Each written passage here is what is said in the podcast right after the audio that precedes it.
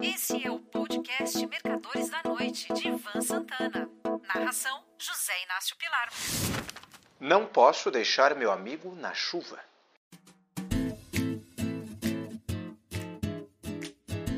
Há alguns dias, o presidente Luiz Inácio Lula da Silva andou se intrometendo na direção da Vale, querendo substituir o atual diretor-presidente Eduardo Bartolomeu por seu ex-ministro da Fazenda, Guido Mantega, que também dirigiu a pasta durante o governo Dilma Rousseff.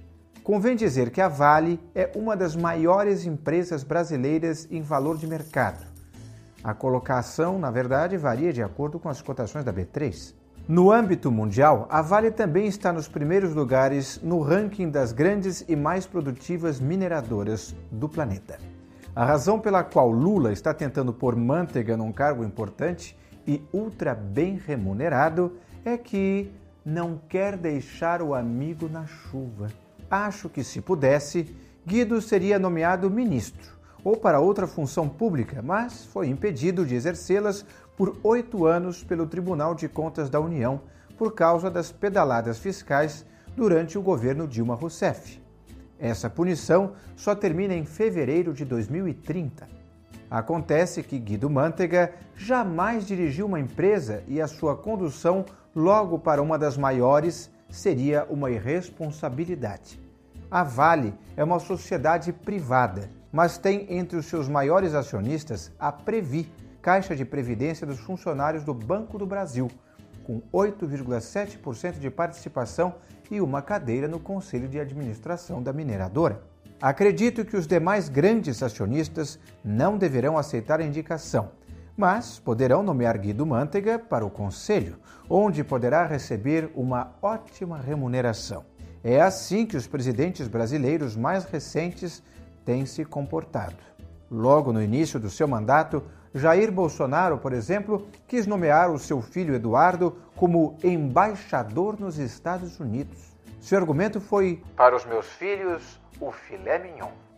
A nomeação, que deveria receber o agreement do governo de Donald Trump, de quem Eduardo Bolsonaro era adepto fanático, acabou não existindo por medo do presidente ter sua indicação recusada pela Comissão de Relações Exteriores do Senado Federal. Já vai longe o tempo no qual os governantes nomeavam seus ministros e principais ocupantes de cargos públicos de acordo com sua competência para a função. De alguns anos para cá, principalmente após a promulgação da Constituição de 1988, o Brasil tem um arcabouço parlamentarista e um sistema de governo presidencialista. De vez em quando, eles conseguem nomear um correligionário ou amigo sem que estes nada tenham a ver com o cargo que irão ocupar. Só para dar dois exemplos, Jair Bolsonaro nomeou para ministro do Meio Ambiente Ricardo Salles, que era a favor do desmatamento. Sim, aquele que numa reunião ministerial disse que era o momento de aproveitar que todo mundo estava preocupado com o Covid para deixar a boiada passar. Lula não é muito diferente acaba de nomear para ministro do Turismo o deputado Celso Sabino, por indicação do União Brasil, sem que o novo ocupante da função jamais tenha atuado na área. Cada vez mais, o mercado de ações se deixa influenciar menos por essas decisões, pois já se acostumou com elas. O maior problema desses ministros e outras autoridades inadequadas para suas funções é que eles normalmente trocam todos os funcionários de confiança de seus ministérios, autarquias e empresas públicas. O Executivo Federal Brasileiro conta com 22.500 vagas para funcionários ocupando cargos comissionados, contra 4 mil nos Estados Unidos e apenas 300 no Reino Unido. Aqui, quando o governo muda, muda todo mundo que tem alguma importância na administração. Isso em nível federal, estadual e municipal. Uma grande vitória da modernidade foi a independência do Banco Central do Brasil, votada pelo Congresso Nacional, sancionada pelo presidente Jair Bolsonaro em 2021 e contestada quase todos os dias pelo presidente Lula. Só que a inflação caiu consideravelmente em 2023 por causa da taxa Selic, que chegou até 13,75. Não fosse isso, ela, a inflação, provavelmente ainda estaria na faixa dos dois dígitos. Na reunião do Copom, Comitê de Política Monetária do Banco Central do Brasil, encerrada na última quarta-feira, o ciclo iniciou uma trajetória de baixa, sendo reduzida pelo colegiado para 13,25% ao ano, uma queda de meio ponto, confirmando as expectativas mais doves.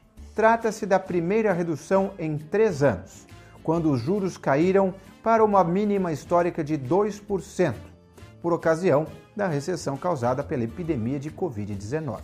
Segundo a Bloomberg, Brazil beat the world to rate hikes. Now it's leading on rate cuts. O Brasil bate o mundo na elevação das taxas de juros.